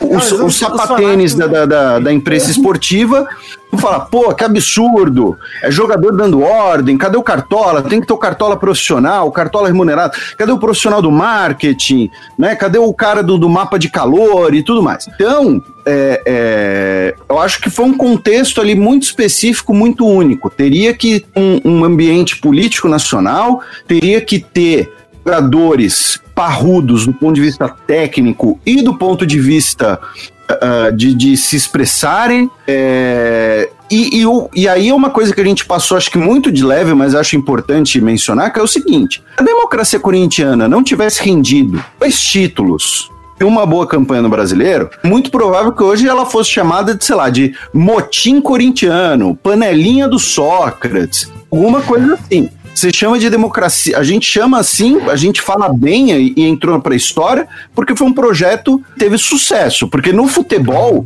essa coisa do, do né, muito de uh, o que o que importa é ser campeão e, e, o que importa é mais o resultado e tal. Mesmo se fosse um modelo inovador, mesmo se fosse um modelo jogadores se sentissem muito confortáveis, não tivesse rendido títulos, não falar, ó, oh, viu como faz falta lá um, um, cartola dando, dando as ordens, ou então como faz falta lá um treinador de pulso firme. Então também tem isso. Sim, posso fazer uma pergunta pro Felipe, Zé? O... Fica à vontade. Vai lá. Eu já falo pra caralho, você ainda quer ah, fazer pergunta. É. Não, porque eu tava pensando o seguinte, cara. Será que não, não tem a ver isso, ou poderia ter a ver, é, com, com a, a, crise da estrutura do regime militar? Se isso acontecesse um pouco antes, por exemplo. Boa, essa é uma pergunta importante. Será, será que, que teria movimento... funcionado? É, eu, eu, eu, eu, complemento a pergunta do Júlio perguntando assim: será que, por exemplo, um movimento como esse se sustentaria nos anos de chumbo mesmo, ali, 68, 69? Eu acho que é uma pergunta muito interessante. Eu acho que ela gera algumas boas reflexões. E eu acho que talvez sim ela fosse possível. Uh, mas ia depender de você ter um craque, como eu disse, um cara parrudo. Aí eu vou buscar nesse, nesse sentido dois nomes que a gente citou por cima, foram Paulo César Caju e Reinaldo. Foram caras, uh, usando né, uma expressão batida, né, foram caras ali subversivos, foram caras que pagaram nas suas carreiras por isso, mas é, você não chegou a ter o, o Reinaldo uh, ele ser preso, é, ou ser torturado, ser banido do futebol, ser morto se tá o Reinaldo, Toninho Cerezo, batendo ali, discutindo como montar o time, e, e, e o time for campeão e tudo mais, você partir pra cima, é você tentar reprimir isso daí, pode gerar, pode sair pela culatra. Você vai ter lá um, um mineirão cheio te vaiando, um mineirão cheio mandando você pra algum lugar. Então eu acho que até seria possível. O que talvez não fosse possível fosse essa parte do Washington Oliveto, essa parte mais pública, né? isso, isso, isso. Agora, o modelo, olha, não, aqui a gente decide tudo junto, tal. É, é capaz, inclusive, que olha só, pensando aqui de forma muito louca, mas como regimes autoritários, eles costumam sempre distorcer a realidade para a realidade caber no discurso. E o, o ambiente seria esse ambiente democrático, de voto individual e tudo mais. Mas a capa da, da, da revista Manchete é Toninho Cerezo, o líder do Galo. Entendeu? Alguma coisa assim. É, então acho que seria possível sim. É, acho que pegando aí na, na fala do Felipe, né, que é muito boa, puta, acho que faltou pro, pro Reinaldo um Vladimir, né, do lado dele, faltou pro Afonsinho um Casagrande do lado dele, um, um Mário Travalini, enfim. É isso, é, a, democracia foi uma junção de muita coisa que acabou dando certo, né? Muita, acho que É, o, o que o Júlio fala, Bruno, é do. Enfim, do próprio. O Felipe acabou de falar disso também. A própria questão do Washington Oliveto, dele pegar essa. Isso e transformar num ícone, transformar em algo. Cara, talvez a democracia corintiana seria algo muito mais informal sem o Washington Oliveto, né? Talvez ninguém se Sim, sim. tanto disso É, se não é. fosse a, a expansão É, a- pública, a manifestação de. Cara, vamos jogar na cara da ditadura. E ainda é legal que isso que o Júlio falou depois, se não fosse a repressão, o, o- Vitor, é a é um publicitário e um, mar- é, e um jornalista divulgando o fenômeno, né? Você quer, quer mais divulgação que isso? Que é o Juca Kifuri e o Oliveto, entendeu? Não, mas, ô, ô Zé, o que eu complemento é que, cara, essa, esse movimento é, que o, o Júlio falou de já de estar no fim do regime militar, já tá enfraquecido em relação ao começo, permitiu com que os caras. Aliás, olha como as coisas se casam, né, Bruno? Acho que é engraçado isso. Foi bem no mesmo ano que, pô, liberou publicidade na camisa. Aí eu tava vendo que os caras falaram que eles iam colocar um aluga-se na camisa. É, porra. Aí, Aí é isso aí. Não, em vez de botar um aluga-se, vamos meter um dia 15 vote. E beleza, e foi, cara, é loucura como tudo se encaixou. Não, é- De fato, o Bruno tem razão. É, é isso, cara. Foi no, no ano 82, é o ano que, que permitiu a publicidade, é o ano que voltou a ter eleição direta para governador, não para presidente, mas teve uma eleição direta. E aí, cara, na hora, e já teve gente, gente que foi genial o suficiente para perceber isso, e aí, o Oliveto fala: puta, vamos colocar um dia 15 vote. Aí outro que é o Calugas, que também já é interessante. Ah, o logo da democracia corintiana. E o que o Felipe falou também, do, do de ter sido vitorioso. Pô, o time foi bicampeão paulista em cima do São Paulo. Foi, foi semifinalista brasileiro. Até, o- até o Mauro Betting, que é outro grande palmeirense, comenta no documentário. É, se não tivesse e eu falei, ah, era um bêbado, os caras enchiam a cara de cerveja e ficavam lá enchendo o saco e pá. E não, ganhou, pô, ganhou, e ganhou jogando bem, sabe? Isso é, isso é muito importante também. É, vira um exercício maluco de, de suposição, né? Tipo, ganharam porque eram geniais como jogadores ou ganharam porque criaram ali dentro daquele ambiente um processo democrático, né? E aí vira conjectura, né? Tipo, não, não tem uma resposta pra isso, né? Acho que é tudo, né? Eles eram geniais como jogadores, eram tinham uma mentalidade muito diferente do que é a mentalidade do futebol na época e hoje. Hoje a gente sabe que até tenho um amigo meu que é que é do meio do futebol, que, que trabalha com isso. Ele fala, "Meu, todo mundo do meio do futebol, ou, ou quase todo mundo é conservador, ou muito conservador. É. É difícil você ter alguém como como tinha o Sócrates até. Eu até acho legal, né, quando a gente comenta que algum jogador, que é difícil ver jogador, fala alguma coisa, pô, tá surgindo uma geração nova aí que tá falando sim, cara. Só que, só que a gente não tá indo atrás. O Igor Juliano do Fluminense fala. É. Ah, tem, aqui, tem, tem o rapaz do Vasco, que eu não me, vou me lembrar o nome, Thiago Silva, talvez. Ele é de comunidade, ele fala. Não, Thiago Tem Silva é o Chorão. É, não, putz, não vou. né, É, é o Chorão, mas é um Mas rapaz eu sei novo. de quem você tá né? falando, eu sei de quem você tá falando. É, Um outro, agora me fugiu. E a gente sabe que também, infelizmente, tem gente que fala do outro lado também. A gente vê o Felipe Melo aí se manifestando, vê muito jogador. Pois é, então. A gente vê de tudo, né? A gente vê o Felipe Melo com esse pensamento um pouco mais. Mas é, Posso você falar sabe? Zé, você sabe, Zé, que eu acho que Ah. até, até o posicionamento do Felipe Melo, ele incentiva que outros jogadores que pensam, inclusive, diferente dele também falem, porque é um Sim. jogador se manifestando politicamente. Então eu nem acho, assim, acho ruim as coisas que ele fala, mas o fato dele falar beleza. Já é uma novidade no ambiente, né? É, que É, há 10 e- anos atrás, a gente vê o Neymar aí, a gente cobra que o Neymar se manifeste sobre assuntos É. de futebol e ele não se manifesta. Quanto mais sobre política, ele vai ficar quieto mesmo. É. E por outro lado, você Não tem nada de nada. É, por outro lado, você tem o Marcelo que nesse último final de semana faz um gol pelo Real Madrid. Perfeito, cara, perfeito. E, faz a, e, e ajoelha e faz a pose que os jogadores do futebol americano estavam fazendo, contrárias ao racismo né, mundial, entre aspas, e, e- e o ajoelhar que ganha peso devido ao caso do George Floyd. Então o Marcelo foi muito bem, entendeu? Tipo assim, então É há, isso, é isso. há pontuais se posicionando. Embora, Olha, né, o novo, inglês lá, Zé, como chama? O que conseguiu fazer com que o governo da Inglaterra continuasse comida para as crianças. É o Rashford. Marcos Rashford, do Manchester. Isso, isso. É, e o Arsenal, né, fazendo campanhas e tal, tipo, tá rolando. Na, na Europa e nos Estados Unidos tá rolando muito mais entre os esportistas do que no Brasil. No Brasil, como nos anos 70 e 80, estamos falando aqui desde o começo do programa, são meio que fatos isolados, né, o que é uma pena. queria destacar um cara que também fala muito e não tem nenhum clubismo na minha fala, que é o senhor Fernando Praz. Fala Verdade. também bastante, ele Verdade. é bastante politizado, ele é esbelto, lindo, maravilhoso e um Ah, baita goleiro também e acho. todo meu coração. Como, como Saudades, fácil? Fernando Praz. Saudades. Isso.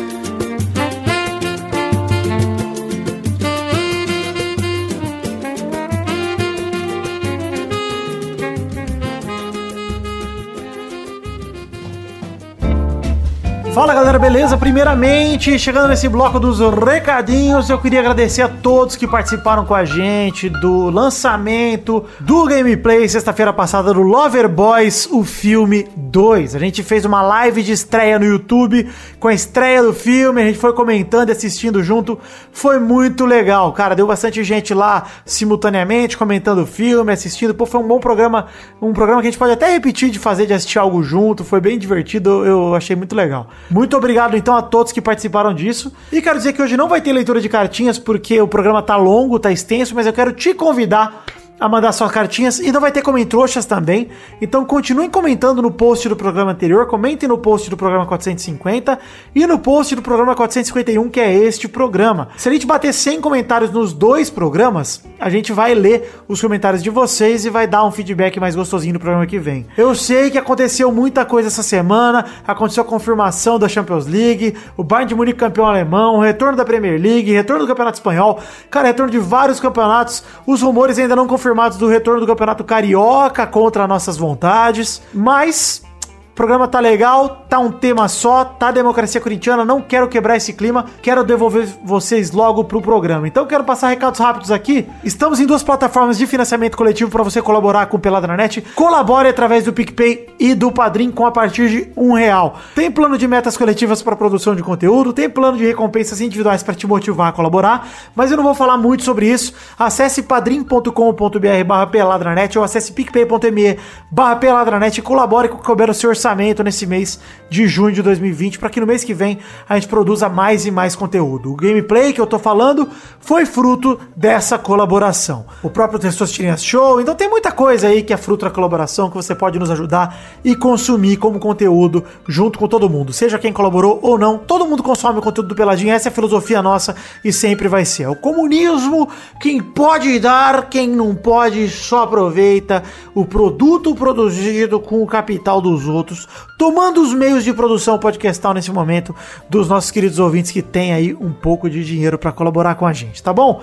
É, temos canecas à venda no site themagicbox.com.br, dois modelos, a caneca de café, corte do header feita pelo Doug Lira, e a caneca de chá de, de chopp, aliás, de 500ml de vidro com o brasão do Peladinho estampado. Acesse The Magic Box, todos os links para as redes sociais que eu falei aqui de PicPay, de Padrim, da The Magic Box estão no post no nosso, nosso site oficial peladranet.com.br. Pois bem, envie suas cartinhas para o endereço podcast.peladranet.com.br para a gente ler no programa que vem e acesse nossas redes sociais. Tem link no post também no peladranet.com.br pro é, pra página de Facebook, pro perfil no Twitter, perfil no Instagram, é, canal na Twitch, grupo de Facebook, grupo de Telegram. Aproveite, entre em todas as redes sociais e interaja com a gente para falar desse programa, inclusive da democracia corintiana, para falar de futebol e política, para se envolver. Um beijo, um queijo. Volte agora com o programa. Desculpem a interrupção, porque o papo tá muito legal e tá muito. Pra mim, tá um conteúdo realmente digno de que você preste atenção. Obrigado, Júlio. Obrigado, Brunão. Obrigado, Felipe, pelo carinho e pela dedicação por gravarem esse programa com a gente, por darem tanto conteúdo pra gente poder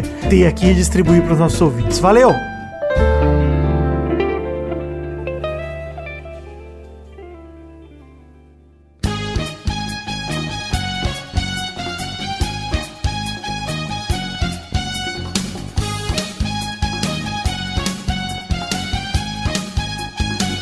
É, bom, chegando no último bloco aqui, Zé, chegando nesse, nesse encera, nesse, nossa, ia falar enceradeiro, ia falar derradeiro, encerramento, quase me deu um encerradeiro, quase me deu um Zé Roberto aqui. Vai, Vitor, só vai. Você tá se explicando muito, só vai. Beleza, tranquilidade. Vamos chegar aqui no fim pra falar sobre. Voltar lá a retomar sobre o que o Caio Ribeiro falou, o que o Raí falou, etc. Aquela conversa toda. E só falar um pouquinho sobre. A gente falou muito sobre a democracia corintiana dentro do futebol, mas acho que falta dizer também da influência desse movimento no Diretas Já, né? Que a gente não, não citou aqui. Pelo menos dar uma pincelada, Bruno, se você puder falar algo sobre o assunto. Não, é interessante nessa essa da direta já. Aí em 84 a gente tem a, a emenda Dante de Oliveira, né, que, que, a- que era a emenda que um, que um, que um deputado propôs de se ter eh, diretos para o presidente, né, e aí né, nós tínhamos comícios por todo o país, tal, teve, teve, chegou aquele grande de um milhão e meio de pessoas no Vale do Gambaú, do qual participaram. Tava lá? Olha, Aí participaram quem? Sócrates, Vladimir, Casagrande, eh, o Juninho, que é também jogador do Corinthians, tava o Juca Kfouri, tava o Osmar Santos, e aí tem essa famosa frase do, do Sócrates, né? Que ele falou: se a emenda Dante Oliveira passar, eu fico no Brasil. Ele repetiu isso duas vezes nesse, no dia do comício. É verdade. E aí, é, e aí, enfim, não passou. Puta, foi. Eu, eu de fato não me lembro, né? Eu tinha quatro anos na época. Mas as imagens que eu vi no documentário, puta, foi um desastre, pessoal chorando. Né, foi uma- um grande baque. E aí o Sócrates, enfim, ele vai, ele vai pra, pra Fiorentina, mas eles participaram. E aí até o Sócrates fala no documentário do em Preto e Branco. Que foi o dia que ele mais chorou na vida dele, quando não passou essa emenda, né? Caraca. E aí, aí, aí juntou, né? Juntou tanto essa, essa, essa brochada, né? Que esse, eh, esse, essa palavra é usada no documentário. Essa brochada de não passar a emenda com a, com a, com a venda do Sócrates para Fiorentina.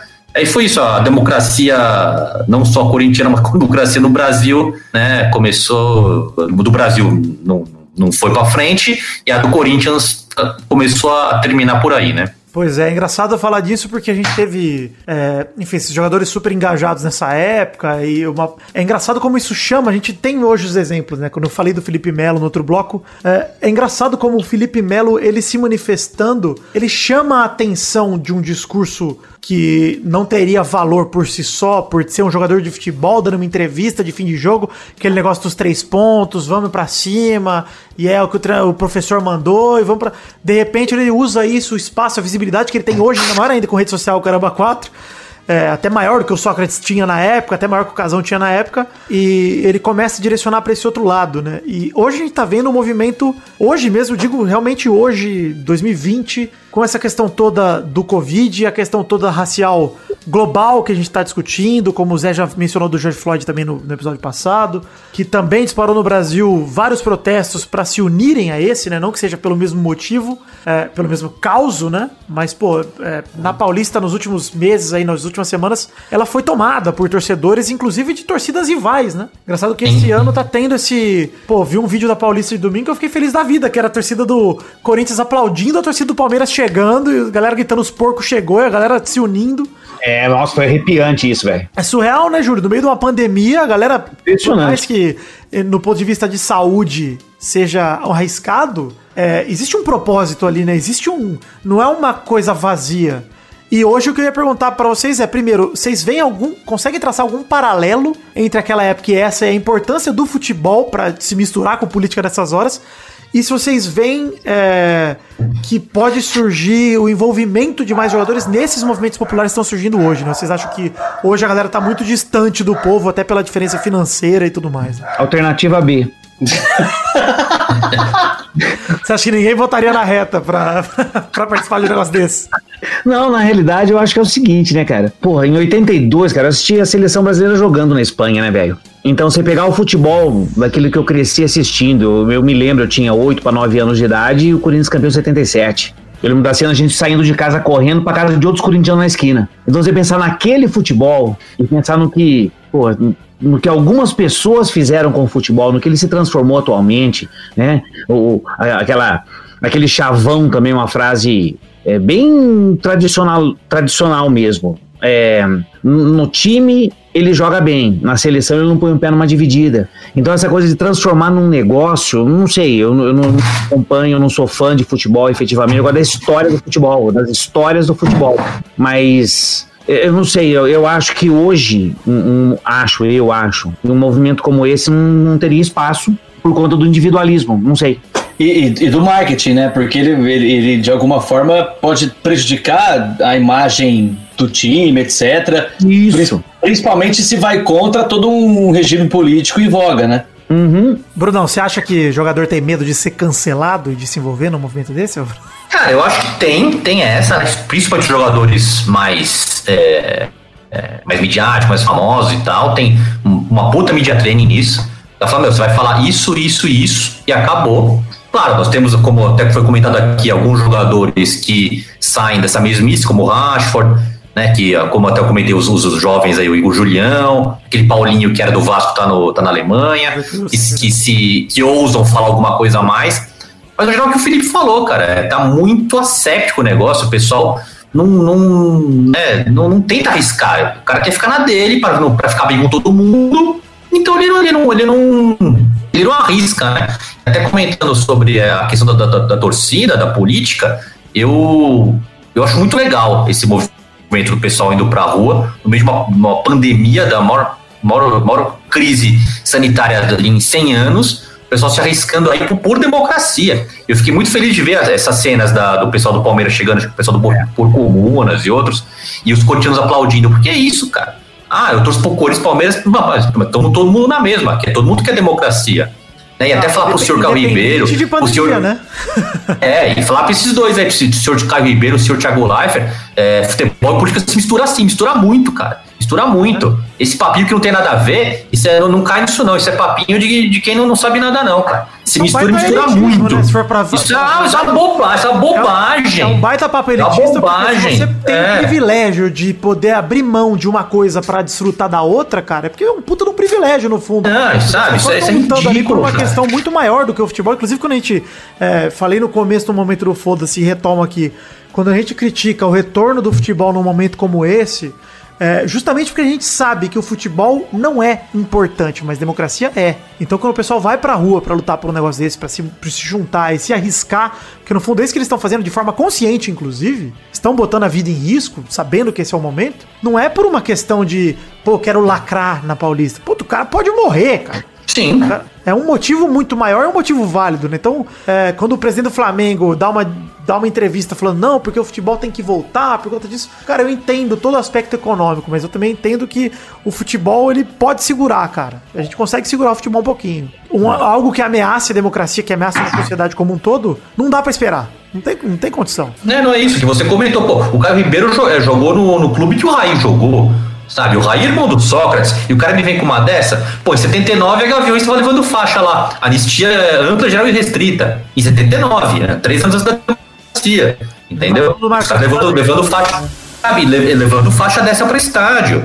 né? E aí me vem falar, ah, não, tem que, tem que separar futebol e política. Claro que não. Futebol é política, tudo é política, tá tudo junto. Ainda mais, Bruno. Ainda mais, Bruno, quando os jogadores de futebol têm sobre eles não só uma mídia muito grande, mas uma, um, um grupo de seguidores que passa fácil dos milhões de milhões, né? Sim. Então, é- esse é o momento em que eles têm mais voz para falar para uma sociedade, né? Graças às redes sociais. Nós Estamos falando aqui de caras que têm 100 milhões de seguidores no Instagram, 150 milhões. Se, se, se eles não puderem usar isso em favor de uma sociedade mais igualitária, fudeu, né? Exato. Não, é, é o que falou o Felipe, esse sapatenismo aí que impera. Pelo amor de Deus, longe, longe do futebol, esse sapatenismo, ah, não, tem, que- tem que ficar todo mundo quieto. De jeito nenhum, tem que falar e tem que, se, tem, que, tem, que- tem que expor sim, cara. Ficar com esse negocinho, não, não, é futebol de um lado, política do outro, pelo amor de Deus. Fora sapatenismo do futebol. É, por isso que é tão É importante, isso né? Que a gente vê uma figura como o Marcelo jogando num clube como o Real Madrid se posiciona e fala assim: caraca, isso é saco roxo, cara.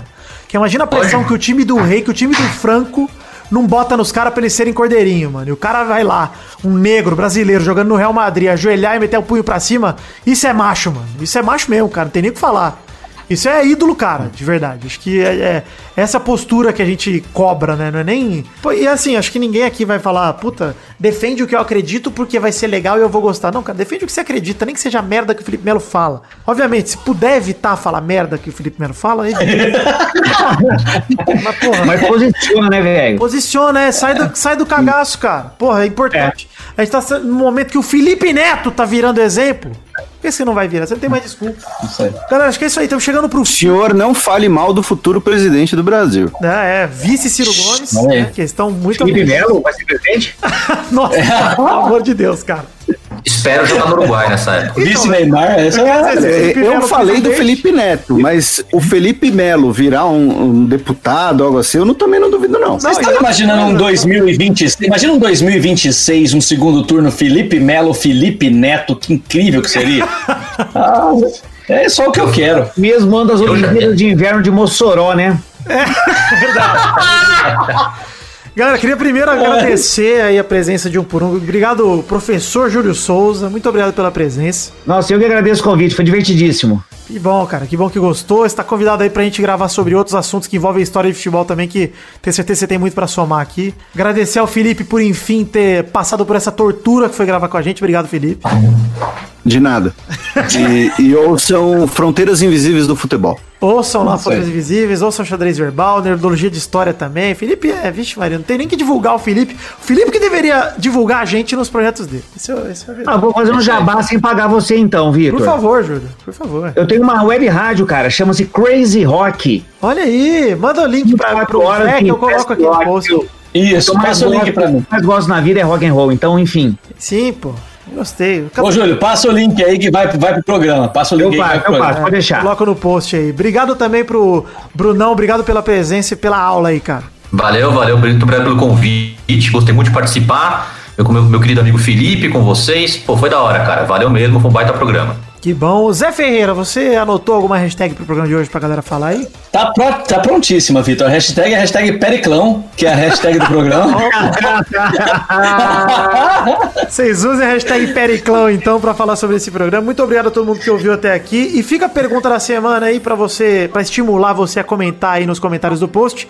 Diz aí o que você acha da democracia corintiana e diz o que você cobraria de um jogador de futebol pra ele se posicionar, de que forma você acha que ele tem que fazer isso. Vai, é, dá uma, uma filosofada aí nos comentários que a gente quer ler no programa que vem. Ô, Vidani, Oi. posso só então deixar umas, umas três diquinhas culturais aí sobre democracia corintiana? Por favor, Rapidinho? por favor, deve. Então vamos lá, ó. pra quem quer saber mais sobre isso, tem no YouTube o, documen- o documentário Democracia Corintiana. Esse tá de graça, é- é- é- são 50 minutos. Esse que eu vi. Tem também. TV, muito legal, inclusive, muito bem feito. Dois TV é muito legal. Tem o Democracia em Preto e Branco, do Pedro Asberg, que também tá no, tá no YouTube, mas esse eu aluguei. Paguei R$3,90 pra ver.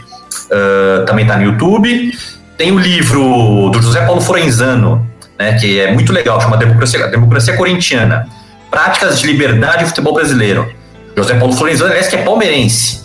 Né, e é um, um baita livro, é, o- é o doutorado dele, que depois virou, virou livro. Então fica aí essas três dicas, dois documentários e um livro, para quem quiser saber mais aí sobre a democracia corintiana. Vale a pena, eu recomendo. Valeu, Brunão. Muito obrigado então pra todo mundo que ouviu até agora. Hashtag Periclão, fique com Deus, um beijo queijo e até semana que vem pra mais um Peladranet. Tchau, tchau, pessoal. Aquele abraço! Valeu.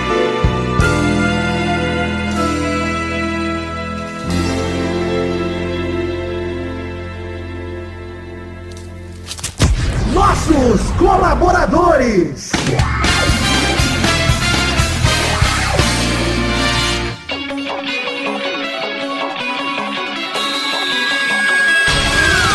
Chegamos, Testosteria, pra aquele bloco maravilhoso. Que horas são agora, Testosta? É isso aí, Vitor. Agora é hora da gente falar o nome do pessoal que colaborou com 10 reais ou mais pra dar recompensa pra eles. No caso do mês passado foi em maio de 2020, Vitor.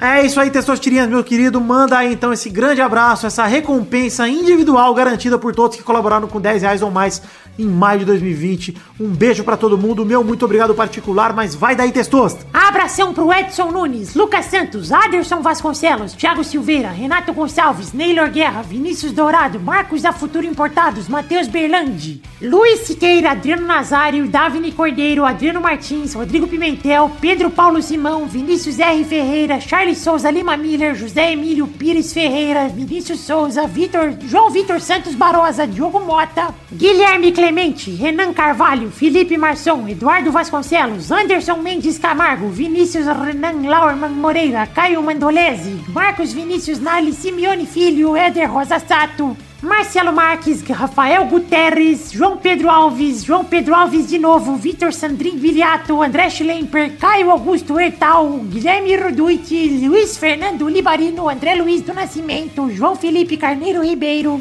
Lucas de Freitas Alves, Bruno Cerejo, Ricardo André da Silva, Arthur Azevedo, Vitor Augusto Gaver, Gustavo Melo, Renato Alemão, Leonardo Rosa, Isaac Lopes, Daniel Akira Maeda, Isaac Carvalho, Bruno Ferreira, Randall Souza, Eduardo Pinto, Marcos Torcedor do Motoclube, Daiane Baraldi, Caetano Silva, Wesley Lessa Pinheiro, Vinícius Policarpo Silva, Regis Depré, que é o Boris Depré, Pedro Láudia, Danilo Rodrigues de Pádua, Bruno Gunter Frick, Danilo Matias, Everton Fernandes da Silva, Aline Aparecida Matias, Reginaldo Antônio Pinto, e Sidney Francisco Inocêncio Júnior, Fábio Henrique Esteves, Daniel Garcia de Andrade, DK Ribeiro, André Stabile, Gerson Alves de Souza, Valdemar Moreira, Thiago Alberto dos Ramos, Felipe, Pedro Augusto Tonini Martinelli, Bruno Viana Jorge, Vitor Mota Viguerelli, Fábio Tartaruga, Rafael Azevedo, Álvaro Modesto. Humildão esse cara aí, hein? Humildão, Modesto. Demorou, vai lá. Gabriel Santos, Mike Costa do Pod Merda, Alberto Nemoto Yamaguchi, Elisnei Menezes de Oliveira, Concílio Silva, Josemar Silva, Eloy Carlos Santa Rosa, Bruno Malta, Pedro Luiz de Almeida, Caio Oliveira, Carlos Gabriel Almeida Azeredo, Thiago Paulino, Marcelo Cabral, Bruno Henrique Domingues, Cristiano Segovia, Leandro Lopes, André Luiz da Silva, Thiago, Thiago Lissói Lopes, Wagner Lennon,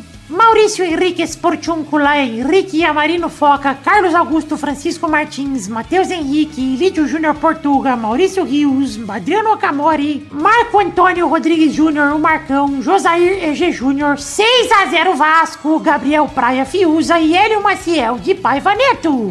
É isso aí, 6x0 Vasco. E muito obrigado a todo mundo que colaborou com 10 reais ou mais no mês passado, no caso, maio de 2020. Muito obrigado por acreditarem no projeto da minha vida, nesse sonho que é o Peladinha. E eu te peço, querido ouvinte que não colabora ainda ou que deixou de colaborar, retorne com o que couber no seu orçamento, com um real, com dois reais, com cinco reais.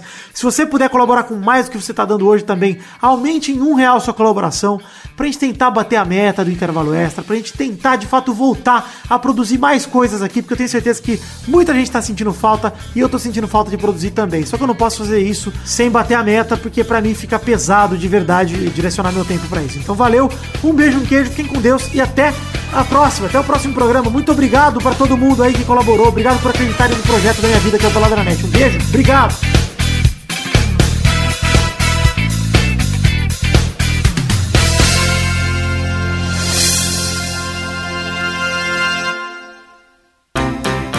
Pra se divertir, pra você brincar. Vem aqui, aqui. Vamos adorar o Testosterinha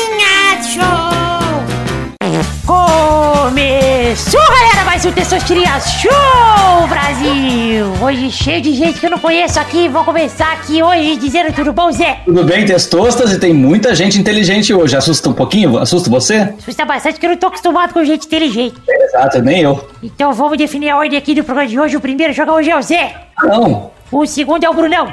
Fala algo aí, Brunão, pra eu botar aqui. Bora, bora, vamos lá. Tranquilidade. O terceiro é o Júlio. Oi. O quarto é o Felipe. Processar vocês. Tá bom, é por esse constrangimento. E o quinto é o Vidani. Tranquilidade, vamos lá. Então vamos definir a ordem da primeira. Não, a ordem já foi. A primeira categoria do programa de hoje, rodando a roleta, hein? Presta atenção na roleta. Eu quero uma novela da Globo sem a letra A no nome. Faz aí. Desculpa. O clone. Boa, vai, Brunão. Passo, não sei. Errei. Errou! Tá bom, já já foi rápido. Corri. Vai, Júlio. Que rei sou eu. Rei sou eu, não tem, tá certo, tranquilidade. O velho, ele, o cara que é mais velho, desculpa te chamar de velho, Júlio. É, jovem há mais tempo, jovem há mais tempo, Obrigado. jovem há mais tempo. Vamos organizar essa porra. É que geralmente esse é o papel do Zé, mas. Olha a intimidade forjada do Vitor, que incrível. Vai, Felipe. Minha vez? Porra. Essa tem A. É, não sei. Errou! Vai, Vidani. Cara, meu burro, hein? Difícil, hein? Novela da Globo. Eu ia falar amor de mãe, mas já começa com A, então eu perdi também. amor de mãe tem dois A, mano, burrice. Então vamos para a próxima categoria. Roda a roleta aí, Vidani. Vou, vou poupar o pessoal desse constrangimento. A categoria agora é: eu quero um nome de um carro com a letra G sem a letra A. Puta que pariu. Vai, Zé. Eu vou de golfe. Golfe, vai, Júlio. Gol. Boa, rodada dupla, vai, Zé. Eu vou de Gurgel. Boa, vai, Júlio. Hum. Galinha tem A, né? Errou! Aí, pô, acabou. Obrigado, Zé, pela vitória. Ah, maravilhoso. Eu, eu sempre venço isso aqui quando tem pessoas mais inteligentes, porque as pessoas mais inteligentes elas não conseguem pensar na imbecilidade, É né? porque a gente coloca a novela como tema, né? Carro sem letra. É, faz isso de imbecil, né? Então os imbecis ganham, né? Tipo, é muito mais fácil Se assim. fosse um concurso, né, de real É. competência, a gente certamente não É, teria chance. uh, revoluções democráticas na sociedade. Aí eu tava fudido, né? Ah, mas o Zé, Quando quando é faz categoria aqui, quero denunciar isso aqui. O Zé mete literatura e ele me fode quando ele faz categoria. Eu, eu, eu faço categoria de literatura porque eu só faço isso na vida, né, Vitor? Eu trabalho com isso o tempo integral. Tipo, é a única coisa que eu sei. Mas tá bom. Então é isso aí, É isso vamos aí. aproveitar aí que tá acabando o programa de hoje. Um beijo, queijo. Até a semana que vem pra mais um Peladranete. Tchau, tchau, pessoal. Tchau, tchau. Tchau. Falou, tchau, tchau.